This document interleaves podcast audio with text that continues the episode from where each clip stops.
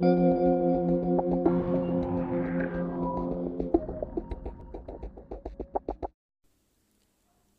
bienvenida a Medita Mindful Podcast. En esta ocasión tenemos de invitada a Mary Barra, quien nos comentará desde su perspectiva la pirámide financiera.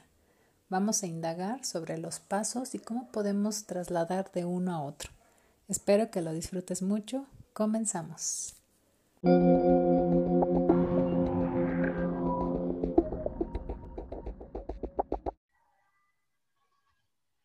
Hola Mel, bienvenida a Medita Mindful Podcast. ¿Cómo estás? Hola Isa, muy bien, muy contento porque me hayas invitado a tu podcast. La verdad es que estoy muy, muy feliz. Y yo muy emocionada. Sí, qué padre que nos pudimos juntar para esto. Sí, sí, sí. Y, y bueno, eh, la verdad, pues agradecerte que estés aquí. Eh, creo que va a ser algo muy importante para todos los que nos escuchan. Creo que es una semilla que se va a quedar por ahí sembrada. Entonces, pues muchas gracias. Empezar por ahí, ¿no? Y, y eso me da pie a que yo inicie con la primera pregunta de todas las preguntas que le hacemos a los invitados y es de qué estás agradecida hoy. Híjole, fíjate que ayer, mientras sacaba mi perro, yo decía, en serio, mil gracias por tener una familia, por estar bien de salud, por tener un trabajo que me gusta, que me apasiona, porque tengo dinero para poder, este, pues, darme los lujos que a veces quiero, este, pues, tener una casa, comida, tener un, un equipo en, en, mi trabajo impresionante que pueda ayudar a la gente, o sea, mm. como que darme cuenta de, de, bueno, este, este emprendimiento lo empecé hace prácticamente como un año y medio y darme cuenta de todo lo que he logrado hasta ahorita, de eso estoy agradecida. O sea, no sé en qué momento pasó, pero, pero estoy muy, muy contenta por eso, fíjate. O sea, yo creo que más he, aprendido a valorar muchísimo más mi familia mm. y más ahorita con lo de la pandemia, ¿no? Que ahora estamos como claro. porque no podemos salir. Entonces, este, de eso, de eso estoy agradecida, de ayudar a la gente, de eso. Mm. Me encanta. Creo que es muy importante, ¿no? Todo lo que dices, porque a veces muchas de esas cositas son tan obvias, ¿no? Que las hemos dejado pasar hasta que algo sucedió, ¿no? Entonces, eh, qué padre que, que, lo puedas ver así. Esperemos que también nuestros escuchas estén, estén en este mood. Y bueno, la siguiente pregunta es, ¿qué estás leyendo ahorita o cuál es el libro que le recomendarías a nuestra audiencia? Pues mira, estoy leyendo ahorita un libro que se llama Hábitos Atómicos. Mm. La verdad es que muy, muy buen libro, me gusta mucho. Este, la verdad es que, eh, mira, ahí lo traes, ahí lo tienes. sí, sí, sí.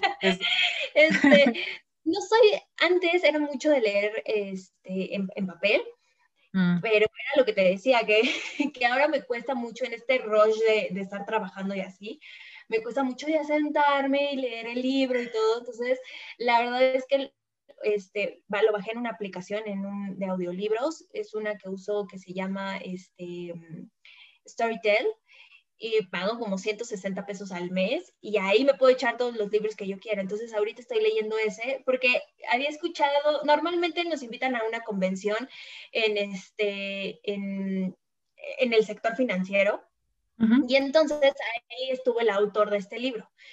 Y yo decía, wow, o sea, como que te dice cosas como muy básicas de cómo e-, encontrar el hábito, pero dije, no, o sea, seguramente en el libro ha de venir como más carnita.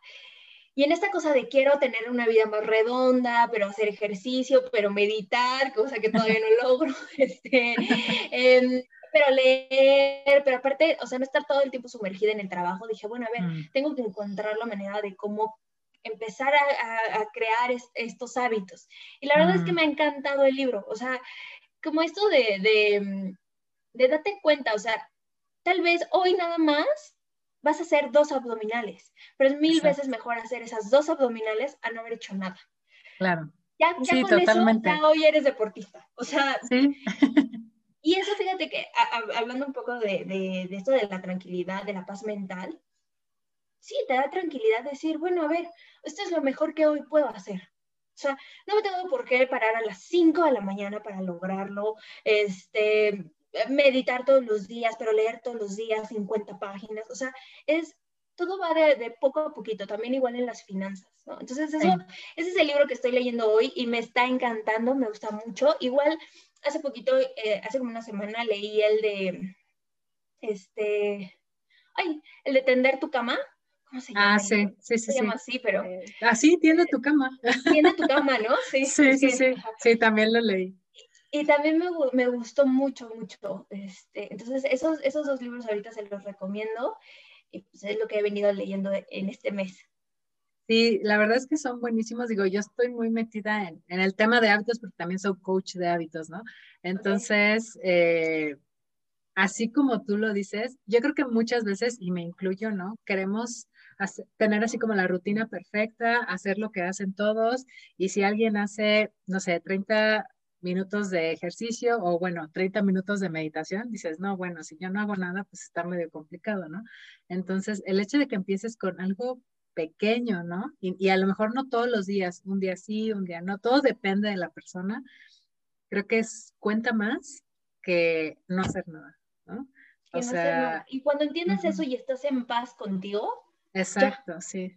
¿Sí? O sea, hay veces que yo en las mañanas hago ejercicio que hago ejercicio funcional. Entonces ya llega un momento en mm. que el entrenador, ya sabes, ¿no? Así de, y vamos a hacer la pesa, y no sé qué, y brinca, salta esto, y ya es así como los 50 minutos y de, güey, ya no puedo más, o sea, neta, y todavía faltan otros 20 minutos. Y ya llega un momento en que dices, bueno, en el libro te, te lo dicen, o sea, ya cuando llegas al fastidio de que ya no lo quieres hacer, déjalo.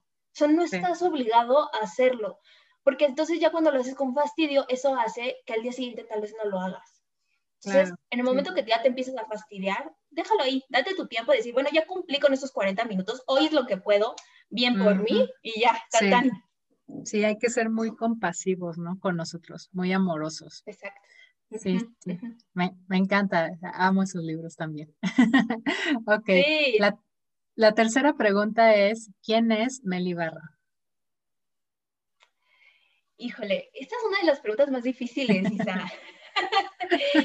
pues creo que, creo que Meli Barres es, es, una persona, pues la gente que me conoce podría decir que es como súper intensa, ¿sabes? Mm. Este, todo el mundo me dice, Meli es súper intensa, es que soy muy apasionada, me gusta mucho hacer las cosas al 120%. Este, no me gusta dejarle como las cosas a medias, si algo lo vas a hacer, lo vas a hacer bien. Eh, soy, soy muy, siento que soy una persona como muy creativa, no puedo estar solamente en un mismo lugar. He tenido esta cosa de que, ay, me quisiera tatuar, pero digo, no, en cualquier momento me aburriría de lo que tengo tatuado, ¿sabes? O sea, como que soy una persona que va cambiando constante. Y, la gente a mi alrededor me dice, es que está cañón seguirte el paso, o sea, si no vienes con una cosa, luego vienes con otra, y, y, y pues sí, o sea, en, esa como creatividad, de, un poco impulsividad, pues mm. así soy yo y, me gusta mucho eso. También soy, siento que a veces soy un corazón con patas. este, me gusta mucho ayudar a la gente, como ser muy generosa.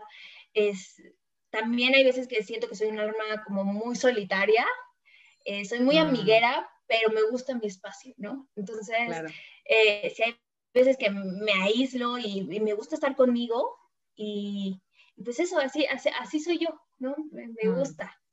También soy un poco como, he todo retomado como ese aspecto, te digo, como familiar. Este, y pues ya, yo creo que así me podría, me podría describir. Muy bien. nos llama la atención quién es Mel. qué bueno, qué bueno. ok, la cuarta sería ¿quién o qué te inspira?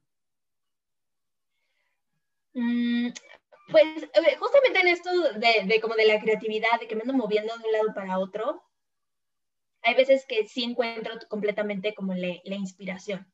Me gusta este, ver las películas, encontrar un muy buen libro, em, siempre estoy escuchando podcast, siempre, o sea, mm. ¿sabes? Eso de, que o estás viendo algún video o estás escuchando a alguien y dices, qué chava tan, o qué chavo tan fregón, que, que, te inspira en, en, ese momento, ¿no? O sea, como que todo, eh, fíjate que cuido muchísimo la gente que está a mi alrededor mm. y lo que entra a, a, mi mundo. Porque es, e, en esto de eres el reflejo de las cinco personas que te rodean, me lo tomo muy en serio.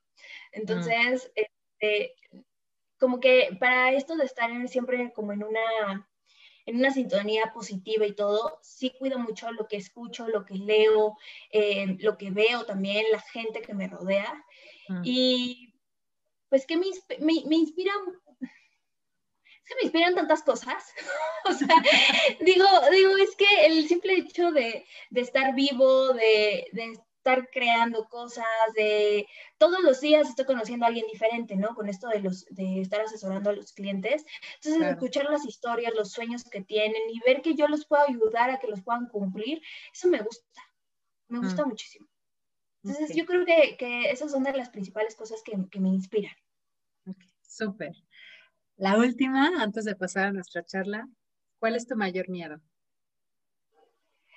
Mi mayor miedo híjole, fíjate que yo antes me consideraba que era una persona como no tan competitiva. Entonces era de la, de la típica este, chica que, no sé, estás jugando juegos de mesa y ves al que se enoja porque no ganó y yo era como, ay, me vale X, o sea, es un juego, ¿no? Y cuando empecé en, en, en, lo que yo trabajo, hay mucha competencia y standings, este, de pues también quién es el mejor, a quién le está yendo bien y todo. Y entonces ahí yo me encontré en, una, en un rango que pues era competitiva. Entonces, en, en, este miedo de decir, sí le tengo miedo al fracaso.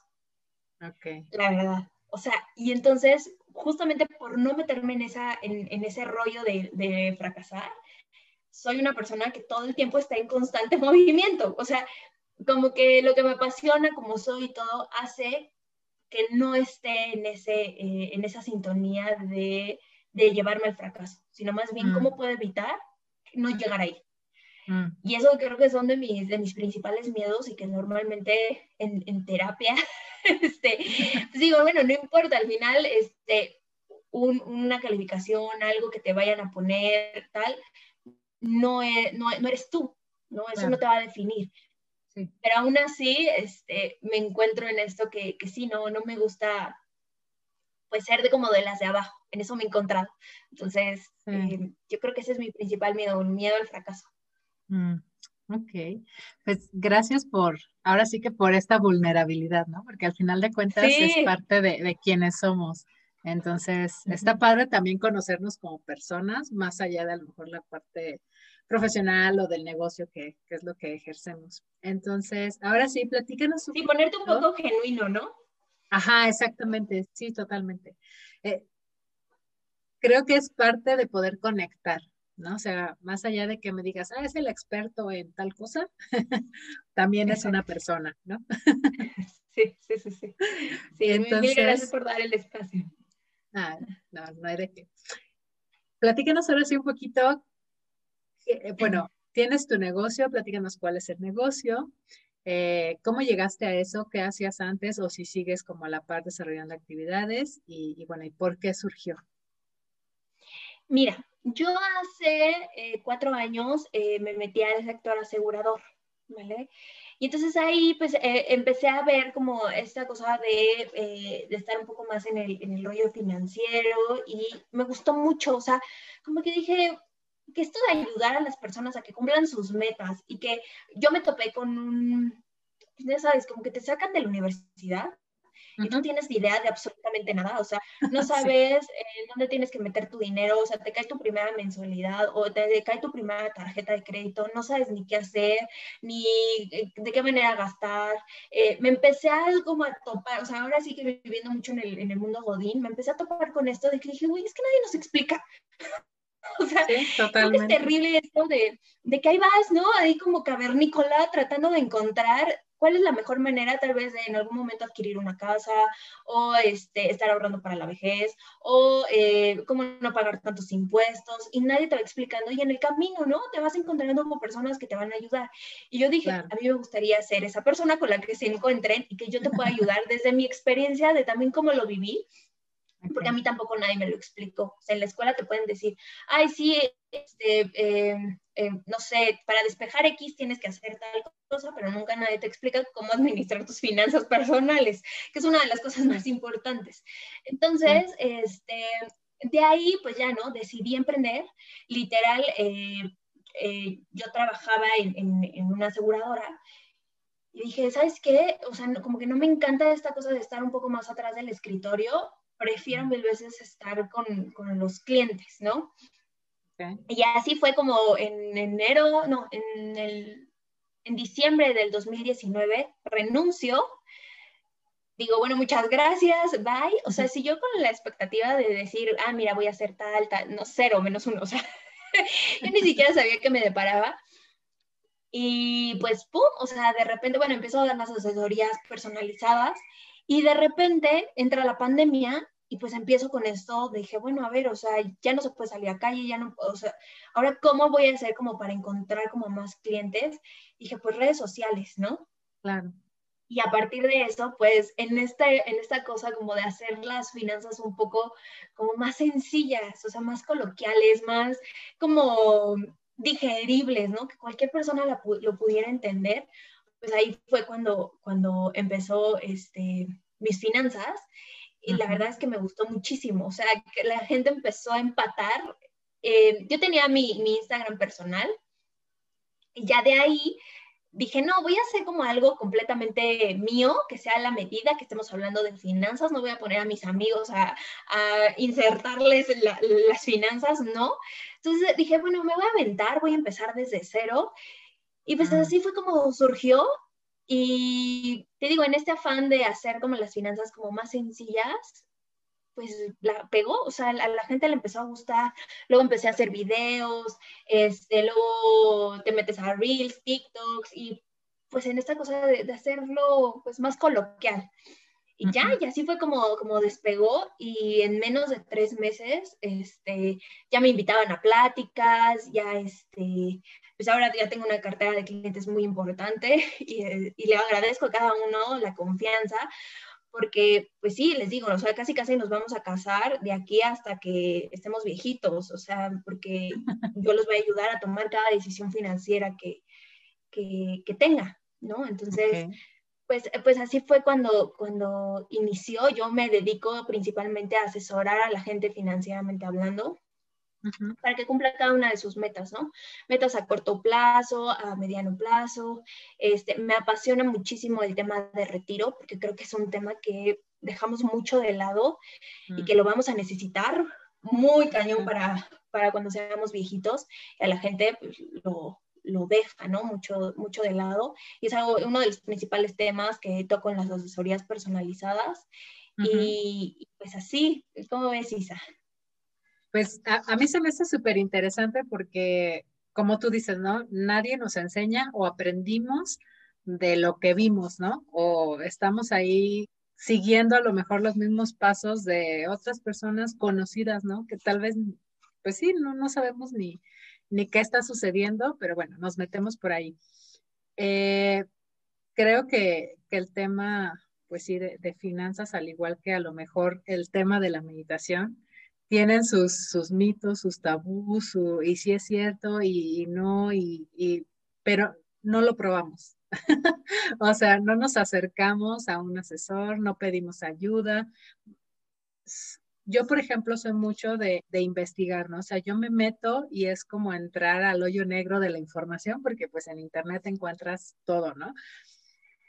Pero cuando empiezas a escuchar a los asesores, eh, a la gente que tiene cierto expertise, cuando tomas, eh, ahora sí que, o inviertes en ti, ¿no? Inviertes en ti y tomas eh, cursos, talleres, etcétera, etcétera, se te va formando un criterio y puedes de alguna forma, digamos, formar esas finanzas a tu medida, ¿no? O sea, porque también la receta no es igual para todos y, lo mismo sucede con la meditación. Normalmente cuando, por ejemplo, yo doy sesiones de coaching, y dentro de esas sesiones de coaching, algunas son solo y exclusivamente de meditación, de cómo mejorar mi práctica, ¿no? Porque llega un punto donde a lo mejor lo mismo que te funciona a ti no me funciona a mí. Y creo que es igual para las finanzas, ¿no? Todo depende de nuestras metas, de nuestros objetivos, de nuestras definiciones, a lo mejor de, con esto puedo vivir en paz, con esto puedo vivir bien. Y, y creo que el pedir ayuda, el levantar la mano, el tener la información, suma mucho, ¿no? Entonces, qué padre que seguiste con las redes porque así llegamos a más gente. Sí, no, y también coincido mucho contigo en esto de sí, o sea, cada persona es completamente a la medida, o sea, hay algunas personas que me dicen, ah, yo puedo estar ahorrando, estoy invirtiendo 5 mil pesos, hay gente que me dice 1500, hay gente que me dice 10 mil, o sea, y entonces todo lo vamos adecuando a la medida de los clientes, o sea, creo que, que pues sí, que cada quien tiene su, su, propio perfil y lo padre de esto que sea personalizado es que yo me puedo adecuar, ¿no? O sea, es de, ok, tú Isa puedes ahorrar 3 mil pesos, bueno, vamos a hacer que esto te funcione, porque yo lo que digo es, es una decisión de vida. O sea, con esto quieres solucionar varias cosas, no más bien decir, vivir con la, con la angustia, con la zozobra de no manches, o sea, no puedo dar estos 3 mil pesos al mes, o sea, sino más bien que digas, oye, puedo dar estos 3 mil y que eventualmente, oye, ¿sabes qué? Ya me está yendo increíble, ya puedo dar 5. O sea, ya me encontré capaz de que puedo ahorrar estos 3 mil pesos. Entonces, este, pues eso es lo que me gusta, ¿no? Que puedo hacer cada cosa a la medida. Claro, sí, totalmente. Ok, ahora Mel, háblanos de, un tema que tienes, digo, a lo mejor en, en, tu, en tus redes está súper resumido, ¿no? Pero vamos a entrar como un poquito en eso. Tú lo pusiste como la pirámide financiera. Háblanos, explícanos un poquito de eso, que a lo mejor ahorita nos está escuchando, puede ir a su Instagram, puede darle ahí, este, ver todos sus posts y llegar a la pirámide financiera, pero explícanos cómo funciona o cómo lo visualizas. Pues mira, eso de la pirámide financiera, yo siempre se lo presento a los clientes en este en las asesorías, porque creo que es ah, súper importante, ¿no? Hay veces que cuando pensamos, bueno, llegan muchísimos, hoy con lo de las redes sociales, Instagram, TikTok, que toda la gente te dice, puedes invertir súper fácil, pero Bitcoin, pero, o sea, como que estamos ya muy envueltos en esto de, de, de las acciones o venimos tal vez de creencias de nuestros papás. Bueno, no, sí mm. creencias, este, de ideas que nos han dicho, no sé, Isa, compra una casa compra una casa porque vas a rentar, este, rentar es tirar el dinero a la basura. Eh, ya hay muchas creencias que ya venimos, como ya, pues ahora sí que como, como desde que somos niños, y con esa pirámide yo se los voy explicando poco a poco de las finanzas han cambiado. O sea, las finanzas no son las mismas que tenían nuestros abuelos, nuestros papás, que son los que al final, de los que hemos aprendido, de los que nos han dado un consejo, y queremos seguir los mismos pasos, la realidad es completamente diferente, ¿no? Entonces, pues ahora sí que la base de la pirámide es tener cero deudas. No sabes, Isa, la cantidad de gente que yo veo que no pasa de los 30, que está endeudada hasta las chagas. Mm. O sea, esto, esta em, cultura de nadie nos dice cómo usar una tarjeta de crédito, este, que está en la fecha de corte, que está en la fecha de pago, que, este, que tener tal vez 30 mil tarjetas no sea la mejor opción, que no es dinero tuyo, ¿no? Este, que tienes que pagar en cierto momento porque si no te genera intereses, que si en algún momento quieres alguna casa, pues tienes que tener un crédito y este, un, un, un ay, se me acaba de ir la palabra. Em, una hipoteca. No, no, no, que si quieres tener una hipoteca, este, tu... Ah, tu, tu historial de crédito, ¿no? Tu historial crediticio, exacto. Tu historial crediticio tiene que estar a la perfección, o sea, y entonces hay gente que tiene 25 y me dice, no, no sabes, o sea, acabo de terminar de pagar la, la deuda porque, o sea, me empecé a ir como gordo en tobogán, gastando, gastando, gastando y después lo pago en los meses sin intereses. Entonces, para tener una pirámide financiera completamente sólida, tenemos que tener cero deudas. Porque real, si queremos empezar a invertir, si queremos empezar a ahorrar para cierta cosa, pues si tenemos deudas, una gran parte se va a ir a, pagarlas. Porque no queremos tener un mal historial crediticio. Mm. Entonces, sí, hay veces que, que llegan clientes conmigo de, oye, quiero empezar a invertir, pero tengo una deuda de 9 mil, 10 mil pesos al mes. Entonces, pues ahí mi deber es, ok, o sea, entiendo que quieras empezar a invertir, pero yo te recomiendo mil veces que mejor ah, este, pagues la deuda. Porque eso como priorizar. No nos va a dejar avanzar. Exacto, porque tu, tu, pirámide se va a tambalear y eso no nos funciona, a la larga no nos va. Y sí, ojo, si no quitamos un poco ese hábito de el mal uso del dinero, pues aunque quieras invertir, en algún momento vas a tener que vender las acciones, vas a tener que vender la casa o vas a dejar este, de estar ahorrando porque vas a tener que pagar ciertas deudas porque ese, ese chip no se ha quitado. Entonces tenemos que trabajar en eso. Sí, porque inclusive puedes tomar malas decisiones, ¿no? Eh, ya estando, sí, bueno, si estás invirtiendo, eh, de antemano nuestra emoción se puede comer ahí a las decisiones y, y a lo mejor por lo que necesitas cometer, no sé, a lo mejor una decisión por la que dices, no, bueno, o sea, tal vez si hubiese estado en otro momento no hubiese hecho esto, ¿no? Pero, pero sí, totalmente de acuerdo. Sí, y entonces, pues esa es como la, la, base de la pirámide, ¿no? Ahora, el pico de la pirámide son las inversiones, que normalmente en Latinoamérica nos queremos, o sea, pero del, o sea, todavía ni siquiera empezamos a, eh, empezamos a ahorrar, pero ya queremos invertir, o sea, que ahorita es como, bueno, a ver, espérate tantito, ¿no? O sea, vamos por pasos, porque todo tiene que ir a la par. Entonces, en, en Latinoamérica normalmente o nos queremos ir al, pico de la pirámide, no tanto tal vez en inversiones, sino en propiedades. Porque justamente viene esta idea de tener una casa. O sea, claro. Eh, la gente hoy, en especial eh, los que somos millennials, no tenemos ni siquiera idea de cuánto la gente pagaba de una hipoteca. O sea, yo tengo clientes que pagan hasta 40 mil pesos al mes de una hipoteca. O sea, ah. ese de, ok, a ver, ya te diste cuenta de cuánto te va a salir pagar una casa. O sea, hoy los grandes financieros te dicen, ya hoy, ya no compres, renta. O sea, mm. no sabes la cantidad de, de, de, de, dinero que vas a necesitar, tanto para la hipoteca y ojo, o sea, todo el mundo nos dice, rentar es tirar, sí, rentar es tirar tu dinero a la basura, pero nunca nadie nos ha dicho, pagarle tantos intereses al banco es tirar dinero a la basura. ¿Cuándo has escuchado eso? Jamás, en la vida nadie te lo ha dicho, tus papás jamás te lo han dicho. No, pero pues sí, o sea, ya cuando te pones a ver que ya quieres la casa, todo, y empiezas a, a pagar tantos intereses al banco, que, que, que, la deuda se te hace eterna y nunca le pagas al capital. Jamás sea, es, es una cantidad estratosférica y mucha de la gente dice, yo quiero comprar una casa, o sea, quiero tener un bien. Ojo, no es lo mismo comprar la casa y habitarla, porque ahí ya es un pasivo, ya es una deuda, a comprar una casa y rentarla, o sea, que ya sea un activo, que te dé fluidez de dinero. No es lo mismo. O sea, muy poca gente tiene este concepto de decir, oye, voy a comprar una casa para rentarla y yo estoy rentando aparte, tal vez en, en, una casa como más moderada, no sé, o sea, nunca he escuchado a alguien que diga eso. No, bueno, y es que aparte nos vamos, como tú lo dices, ¿no? Con la idea, bueno, por ejemplo, si entras a trabajar, ¿no? Por ejemplo, vas escalando, ¿no? Y así como vas escalando, vas subiendo tu sueldo. Y así como vas subiendo tu sueldo, vas adquiriendo, ¿no?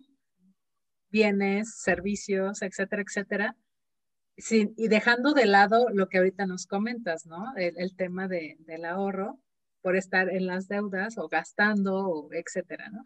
Entonces, llega un momento donde a lo mejor si quieres la casa, buscas la casa, la casa, ¿no? O sea, la casa de tus sueños, la casa, no, la más padre, la más bonita, en la mejor zona, no sé qué, pero sí normalmente no nos fijamos en todos esos detalles que, que por consecuencia van a afectar nuestro propio bienestar, ¿no? Porque digo, no solo es el financiero, eh, mucho de esta información es porque afecta nuestra salud mental, afecta nuestra salud física cuando estamos en este mood de, híjole, tengo que pagar esto y no tengo cómo. Exacto, sí, te genera muchísima ansiedad. O sea, de traes así la deuda hasta el cuello, ¿no? Que dices, ¿y cómo voy a salir de esto? Y muy poca gente lo ve. Ahorita, por ejemplo, están muy, muy de moda los terrenos, ¿no? Terrenos, eh, me quiero comprar un terreno en Mérida, este, shalala, y lo compran desde la Ciudad de México y lo compran hasta allá, ¿no? Eh, y yo, por ejemplo, tuve en algún momento como la posibilidad de comprar el terreno, pero nunca, o sea, nunca te dicen, oye, velo a ver, Claro. O sea, velo a ver, este, y entonces pues vas, lo ves y es el último terreno así hasta el fondo, la, última persona a la que le va a llegar el gas, la última persona a la que le va a llegar el agua, o sea, y, si tú no lo vas y lo ves y lo checas, justamente tengo muchos clientes en Mérida que me dicen, Mel, o sea, acá sí los terrenos están increíbles, pero se inundan, o la gente no prevé que acá está el calor a todo lo que da, o sea, muchos de ellos me dicen, el, el, si sobrevives mayo, ya, mm. o sea, puedes venir a Mérida a vivir, porque con el calor, y tal vez mucha gente hace una inversión así, pero no prevé tanto tipo, tanto, eh, tanto, eh, tantas cosas, ¿no? Que hay que, hay que ver, que hay que visualizar, y tanto para un futuro, puede ser que en algún momento te lo invaden, ¿y cómo sacas a las personas? Vas a necesitar dinero para, o sea, y entonces son tantas cosas que tienes que, que empezar a ver antes de tomar una decisión financiera. Ahora, bueno, esto es de las casas una de las cosas que era lo que te decía, que, normalmente dejamos de ver ahorita los milenios, porque venimos con esta creencia de nuestros padres, de este, de, de comprar mejor una casa, es, es un patrimonio, son ahorrar para la vejez. Pues nos saltamos ese paso porque nunca hemos escuchado decir a nuestros papás, oye, estoy yo ahorrando para mi vejez. Nunca en la vida lo hemos escuchado. Entonces, probablemente nuestros hijos sí vayan a, este, ahorrar desde muy temprano para la vejez, porque nosotros lo vamos a tener que hacer y seguramente vamos a hablar muchísimo de eso sobre la mesa, ¿no? En cualquier este, cumpleaños, tal. Pero esto es algo que dejamos mucho de lado y no lo podemos dejar pasar. Porque, ojo, si no empezamos a ahorrar para la vejez, a la par que tal vez estamos ahorrando o pagando la, la casa, muy probablemente cuando tengamos 65 años vamos a tener que vender la casa para poder vivir en la vejez. Entonces, todo va como a la par. Y ahora, en esta pirámide financiera, literal, hasta abajo van cero deudas. El siguiente paso para hacia arriba es ahorrar para la vejez, o sea, tener un plan de retiro. El siguiente paso ya podrían ser propiedades. Y el pico de la pirámide ya son las inversiones y todo va por pasos. O sea, no quiere decir que, o sea, probablemente puedas empezar a diversificar un poco, pero no te puedes ir, meter todos los huevos en una canasta porque ya te, te sientes súper, este, de sí, yo voy a poder con todo y tal. Porque seguramente en algún momento no, no van a salir las cosas.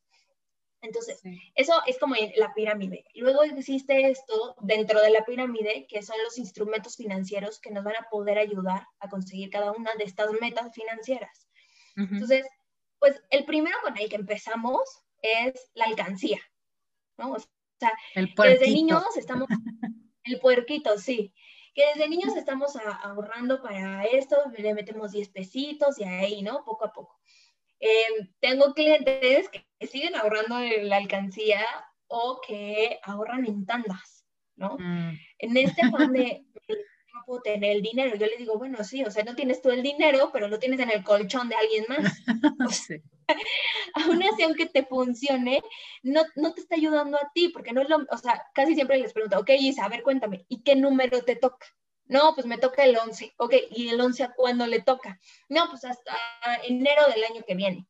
Ok, no van a ser, Isa, los mismos 15 mil pesos que tú le invertiste en enero 2021 a enero 2022, porque existe algo que se llama la inflación. O sea, ni siquiera le vas a ganar, o sea, sí te va a ayudar a que ahorres, pero ni siquiera le vas a ganar, a diferencia de que si tú, tú solita lo vas metiendo a una bolsa, en donde, a, una, a un instrumento financiero en donde, pues ahí te va a estar dando por lo menos rendimiento.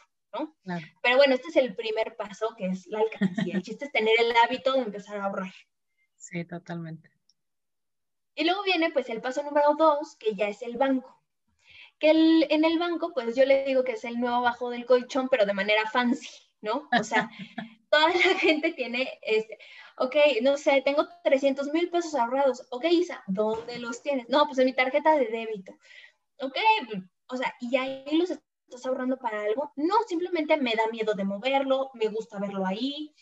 A la gente le gusta ver mucho el dinero ahí. Sí. Y este, y aunque lo esté pellizcando, ¿eh? O sea, ya sabes, eso de, ay, pues le tomo dos mil pesos y luego los devuelvo y nunca los devuelven. Y ahora con esta nueva fórmula de los apartados, eso que pasa. tienen algunos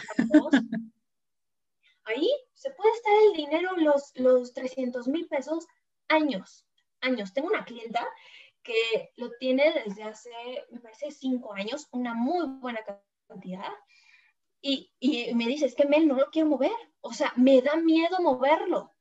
Mm. Y yo, pero a ver, o sea, no es que lo vayas a perder, o sea, no lo vamos a poner en un rendimiento estratosférico donde vayas a tener un chorro de pérdidas. No, o sea, tenemos que encontrar la manera, la estrategia para que empieces a diversificar, lo empieces a mover, porque ahí no te va a funcionar de nada. O sea, los mismos, el mismo dinero que tienes ahorita no va a valer lo mismo en dos años. O sea. Sí, claro. Y todo es esta cosa de, eh, de ver el, de que lo quieren ver, ¿no? Quieren ver el dinero, les da miedo avanzar. Sí, es que tenemos también como cierta relación con, ¿no? O sea, hace un momento mencionabas creencias, existen patrones, existen hábitos, existe, o sea, lo vemos más allá como un instrumento o una herramienta, ¿no? Lo vemos como otra cosa, o sea, como, no sé. Digo, a mí también me pasó porque ahorita que decías, bueno, es que te gusta verlo ahí, pues sí, o sea, te gusta saber que, que tienes esa cantidad y dices, ajá, y que ya, pues, está padre, ¿no? Y lo mismo sucede con, bueno, agarro un poco, después lo pongo y la verdad es que no, eso no sucede, o sea, hay, eh, es esta parte de, de ser como inteligente en ese sentido, ¿no? Y ponerlo en donde, pues literal, a veces donde no lo ves, o sea, donde no lo ves, porque si no lo ves, es como, ok, está ya trabajando, haciendo su chamba, ¿no? Como cuando te vas al trabajo, aquel está haciendo su chamba y yo estoy aquí ahorita haciendo la mía sin tener a lo mejor esa relación de apego, ¿no? O sea, porque a veces son cosas muy emocionales, pero sí, o sea, tienes toda la razón. Muy, sí. Y, y la verdad es que mucho también en, en, las asesorías y todo, trabajamos mucho con las creencias, este, esa relación que tienes con el dinero, ¿no? O sea, puede ser que ahorres mucho muchísimo, pero no lo quieras mover, o sea, ¿qué te da miedo? ¿Qué hay detrás? No, pues sabes que a, El miedo a perderlo, le pasó esto, exacto, él le pasó esto y no, no, me gustaría, este, o a un amigo le pasó tal, o este, o sabes que no ahorro ni un peso, o sea, también eso va mucho de las creencias que tienes eh, con el dinero, las creencias y la relación, ¿no? De cómo has vivido tu entorno en cuanto, en cuanto al dinero. Sí, totalmente. Pero bueno, o sea, Después de, del banco viene el paso número tres, que tal vez es empezar como un poco con las inversiones bebés, que son en CETES, ¿no? Que CETES, pues ahorita, la verdad es que no le está yendo tan bien, o sea, por lo menos te, te da la inflación. Entonces, este, pero puede ser una muy buena manera de iniciar. La verdad es que este, hay gente que dice, no manches, no, no, no le entiendo. O sea, sí la aplicación a veces como que no es muy noble, pero eh, es una buena manera de iniciar. O sea, puedes iniciar con 100 pesos, te inscribes ahí en, en, Banco de México, en CETES directo, haces tu cuenta y este, bajas la aplicación y tú ya puedes ir invirtiendo ahí tu dinero y pues por lo menos te va a estar dando la inflación, ¿no? O sea, ya es así como la primera conexión que vas a tener con, con, con las inversiones.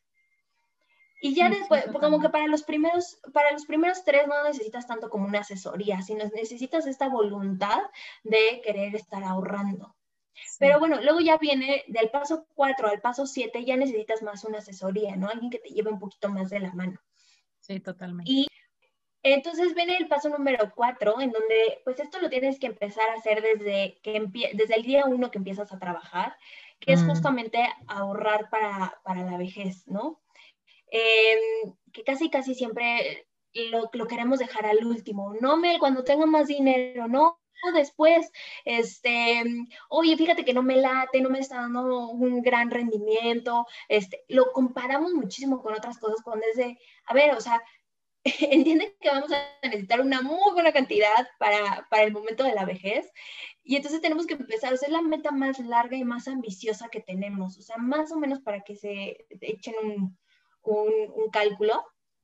O sea, si tú quieres recibir 30 mil pesos al mes de tus 65 hasta los 100 años, tú más o menos vas a tener que ahorrar para ese momento 12 millones 600 mil pesos.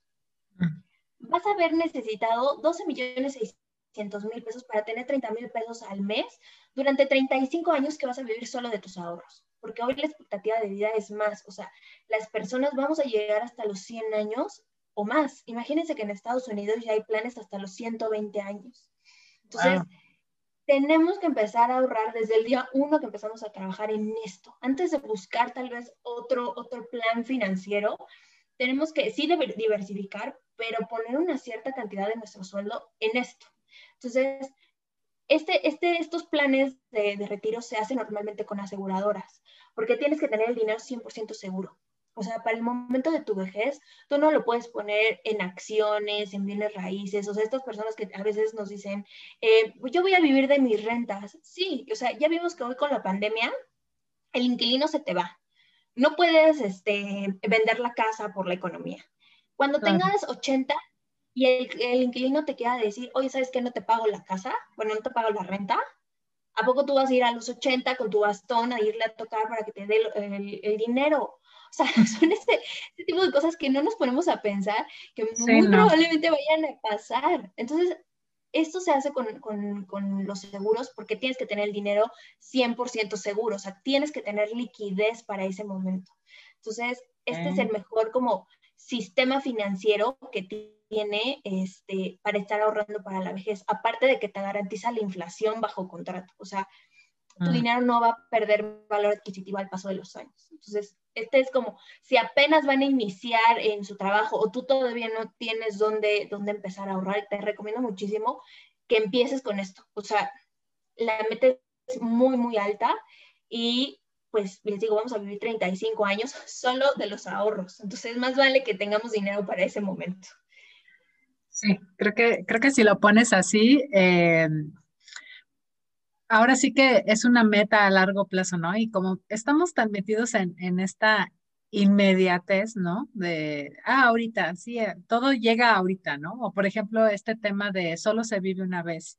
Entonces es como, híjole, o sea, no quiere decir que no vayas a disfrutar, pero sí es como hacer un apartadito, ¿no? Ahí, porque pues todavía falta un, bueno, esperemos que todavía falte un buen rato. Sí, no, y hay veces que los clientes me dicen, no, pues yo la verdad no creo llegar hasta los 100. Híjole, ¿y si sí? Ajá. O sea, sí, sí, sí. ¿qué, va, a pasar si llegas? O sea, no, dice, no, pues yo creo que hasta los 80. Y, o sea, y si no, ¿qué vas a hacer los siguientes 20 años? Donde vas a necesitar, pero asistencia médica, este, los medicamentos, tal vez alguna operación. O sea, creo que la mayoría de la gente no se ve que siendo un viejito que vaya a estar pidiendo dinero a los hijos. Antes la gente tenía un chorro de hijos y podía decir, ah, pues que mis hijos me mantengan. Mm. Pero hoy la realidad es que la gente ya no quiere tener tantos hijos o no quiere tener hijos. Hay muchísimos clientes que me dicen, yo me voy a ir a un asilo, ok, ¿sabes más o menos el asilo cuánto te va a costar? O sea, si te quieres mm. ir a un asilo, bien, ¿no? Entonces, pues sí, esta es como una de las prioridades que tenemos que sí, sí, sí o sí hacer junto a la, o sea, a la par, ¿no? tanto ahorrar para la vejez como tal vez estar ahorrando para, para una casa. Porque el siguiente paso es el paso número 5, que son los ETFs. Los ETFs, haz cuenta que son como, son portafolios de inversión, en donde tú en vez de comprar una acción de Microsoft, voy a decir un, número al azar que te cuesta este, 60 mil pesos, y que metes todos los huevitos en, en esa canasta de, de Microsoft, en el ETF diversificas. Haz de cuenta que tú compras un cachito de Amazon, un cachito de Tesla, un cachito de eh, Microsoft, de Apple. Y entonces vas haciendo tu portafolio de inversión y ahí vas invirtiendo tu dinero. Al final lo maneja un algoritmo, o sea, no hay una persona atrás que está viendo que vende y que, y que compra, sino más bien el algoritmo que está viendo, pues, dependiendo del mercado, va a ver qué compra y qué vende. Y la verdad es que es un riesgo moderado la verdad es que está bastante bien. A mí me gusta mucho para, para ahorrar para casas en específico, eh, trabajar con ETFs porque pues tiene un buen rendimiento y pues a la larga también vas a ir viendo, o sea, no es lo mismo llegar con el banco y decir, eh, Isa, tengo aquí un millón y medio, a decir, tengo 100 mil pesos, ¿no? O sea, creo que es completamente diferente. Y hoy yo incentivo más a, los clientes a decir, oye, sabes que tal vez en, vez de endeudarte ahorita con una hipoteca, ¿por qué no mejor ahorras? O sea, pones a trabajar, o sea, si te quieres salir de tu casa, tal, pues ve renta y el dinero que ibas a pagar para la hipoteca, pues inviértelo para que ahora sí cuando ya llegues y aquí está el enganche y tal, ya no tengas que pagar tantos intereses. Mm, se me hace muy buena estrategia yo, bueno, eh, digamos que cuando nosotros invertimos en nuestra casa, eh, usamos una estrategia distinta y bueno, ya quedó, ah, digamos, como ese tema. Pero ahorita, por ejemplo, he estado viendo los ETFs y todo este show, el rendimiento, bla, bla, no sé qué, y digo, mm, sí, sí me gusta. digo, porque te, obviamente ya cuando estás en el tema de las inversiones, pues ves diferentes cosas, ¿no? Entonces sí hay que tener como eh, das tus pasos de bebé de alguna forma, a lo mejor como lo hiciste cuando estabas haciendo eh, el ahorro, ¿no? Que es como muy similar, o cuando empezaste con el tema de, em, no sé, cualquier hábito que hablabas al principio. O sea, siento que es, es lo mismo y es parte de ir tomando como estas pequeñas decisiones que a la larga se van a ver pues bastante favorecidas. Correcto. O sea, eh, hoy creo que es muchísimo mejor. Bueno, también asesoro a muchos clientes en el extranjero. Mm. Y por ejemplo, tengo una clienta que vive en Alemania que su papá le decía, este, compra una casa. O sea, te está yendo bien en Alemania, está increíble, shalala. O sea, tienes dinero ahí guardado, pues compra una casa. O sea, mm. y compra una casa en México. Y ella decía, o sea, una de las, de las, cuales, de las cosas por las cuales se acercó conmigo fue de, Mel, o sea, es que yo ni siquiera sé si me voy a regresar. O sea, ni siquiera sé si, si, me voy a regresar a México, pero no me quiero amarrar tanto como con una casa, o sea, sé que es bueno, pero no. Entonces yo le dije, bueno, ¿y por qué no te, mejor tenemos un departamento virtual? Que si mañana amaneces en Londres o en Nueva York, o sea, que no, no, tengas algo que te ate, o sea, que si, oye, ya me lo invadieron, oye, se rompió la, la, tubería, oye, este, y nada más necesita la persona que compró la casa para arreglar ciertas situaciones, pues que no te pase, más bien tener esa idea de un departamento virtual, o sea, que mm. tú tengas ese dinero invertido en, en la bolsa y que te esté generando dinero, ¿no? Entonces, creo que ese es eh, como un concepto que me gusta mucho de deja que eso trabaje para ti y eventualmente, y también, ¿no? Para mucha gente que yo, yo les digo, bueno, a ver, vamos a estar ahorrando para la casa, pero si eventualmente tú en, 10 años me dices, Mel, o sea, lo de la casa, la verdad, no, o sea, ya estoy rentando, estoy feliz donde estoy, shalala, mm. pues haz ese departamento virtual, o sea, sigue invirtiendo dinero y que de ahí de tu rendimiento salga la renta. Claro. Qué chulada. Eso, eso te conviertes en un nómada, ¿no? Porque ahorita ya está como muy eh, en auge todo este tema. Digo, por eso también mucha gente se, se, apalancó, ¿no? De los negocios en línea, ¿no? Para estar moviéndose de alguna forma, digo, antes de la pandemia. Este, y en la pandemia ha sucedido también. Entonces, eh, tal vez es más bien, ¿qué es lo que quieres vivir como para saber en dónde lo vas a meter, ¿no? ¿Qué vas a hacer con eso? Porque, pues sí, si no estás ahí para ver a lo mejor eh, ir a checar la, la, la propiedad, este, darle su seguimiento, todo este, darle el mantenimiento, bla, bla, bla, pues a lo mejor no es lo mejor para ti, ¿no? Y este, bueno, y entonces, bueno, aquí también en los, en los ETFs también van, o sea, incluyen como estas nuevas plataformas en donde, pues ahora puedes invertir tú selecciones como el fondo de inversión. Y bueno, está GBM, Actinver, este, Cubo. Y entonces creo que ahí también en el paso número 5 es donde se unen como todas estas, estas plataformas. Y que también los puedes hacer desde todas partes del mundo. O sea, no importa. Eh, bueno, en, en, sí en estas, en donde pues seas mexicano, pues lo puedes hacer, ¿no? Entonces, eh, creo que esas son como muy buenas opciones. Y bueno, ya después de eso viene el paso número 6, que ya son las bienes raíces, pero era lo que decíamos al principio, que es comprar estos terrenos, este, casas, tal, pero para rentarlas, no tanto para habitarlas, porque si las habitas, pues no es una inversión, es más que nada como, como la deuda, aunque en algún momento te digan, no, pues es que este, yo voy a vivir ahí el resto de mis días, o sea, ya no voy a tener que pagar renta. Pues sí, pero ¿cuánto tiempo? O sea, seguramente vas a estar pagando un poco el doble de, la, de lo que realmente te valió la propiedad, ¿no? Y ya después, pues vienen las acciones, que ahorita, pues te digo, todo el mundo se siente como que ya puede invertir y comprar acciones. Tengo algunos amigos que hacen trading mm. que la verdad es que, y, y, y, les va bastante bien, pero todavía lo hacen con su dinero. O sea, ya cuando hablamos como de, acciones, de ya la bolsa, de ver estas, estas ideas de, oye, gané 100 mil pesos, gané arriba, pues sí, arriba de los 100 mil, ya es con esto de personas que ya le están jugando un poco más a, pues al alto riesgo, ¿no? A mayor rendimiento, pues mayor riesgo. Y esto lo maneja una persona, o sea, atrás hay alguien que está tomando estas decisiones, que ahí es cuando decimos las acciones toman tiempo. O sea, que le des realmente el 100% de tu tiempo, porque en lo que, como están los mercados, no sabes si en algún momento te vas a meter y ya donde metiste tu dinero ya se cayó, ¿no? Y que no vendiste en el momento indicado. Entonces, en, en esto ya sí tienes que contratar a alguien que se dedique específicamente a hacer trading.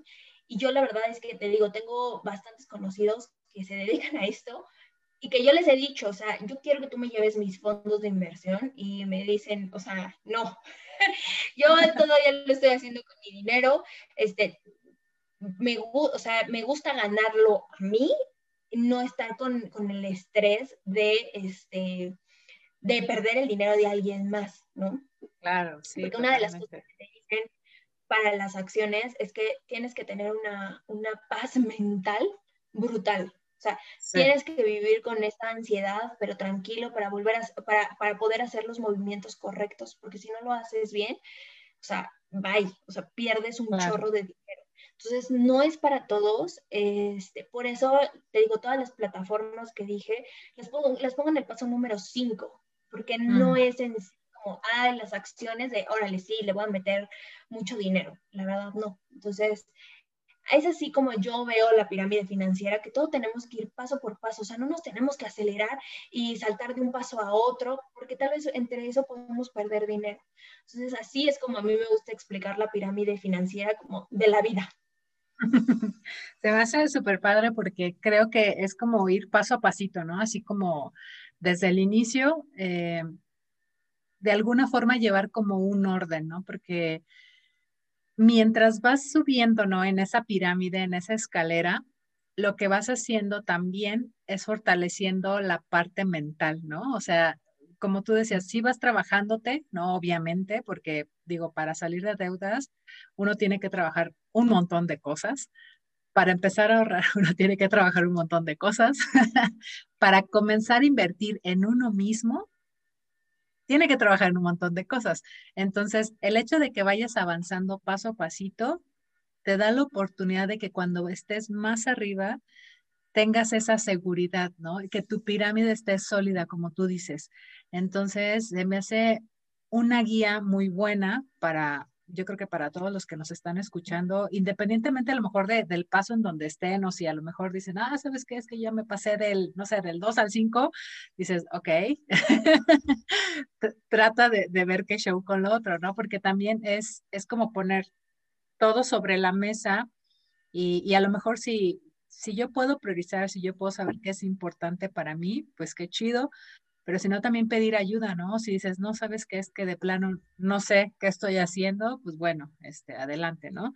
Hay que levantar la mano y, y está bien, o sea, no nacimos sabiendo, todos cometemos errores, todos en algún momento nos va a tocar aprender algo nuevo y como tú dices, conocernos también para saber qué, o sea, digamos, qué puedo mover para que mi mi pirámide se vea como a lo mejor yo necesito, ¿no? Porque es algo personal de alguna forma. Entonces, eh, a mí se me hace muy valioso todo lo que nos, nos has explicado hasta ahorita. No sé si quieras agregar algo más de esto. No, concuerdo muchísimo contigo en esto de, eh, sí, todos necesitamos ayuda, ¿no? O sea, ya hay que levantar la mano y decir, oye, yo necesito, y justamente es algo por lo cual, o sea, amo mi trabajo, porque la gente se acerca, ¿no? Y dice, oye, yo quiero estar ahorrando para el retiro, oye, yo quiero empezar a tener, tal vez, ahorrar y enganche para una casa. Eh, oye, yo tengo dinero aquí guardado, no sé qué, qué debo de empezar a hacer, porque sí, nadie nos explica, ¿no? Pero el hecho de tener el valor y de decir, oye, yo quiero que, que, me, que me ayuden, ¿no? Y que me vean, o sea, que no estás solo en esto, que para eso existe gente que te puede ayudar y que te puede guiar, ¿no? Y que sí, no importa si ya estás en el paso número 7, ¿no? Y te faltan todos los demás, pero lo puedes ir en el camino. Ya con que tengas el hábito de estar ahorrando, ya con eso estás del otro lado. Porque no es lo mismo que llegue una persona que te diga, oye, no ahorro ni un peso. Es más, cuando llegan ese tipo de, de, personas que me dicen, no ahorro ningún peso, oye, pero tienes 10 mil pesos libres completamente para ti y no sabes dónde están, y que me dicen, no, pues vamos a empezar con los 10.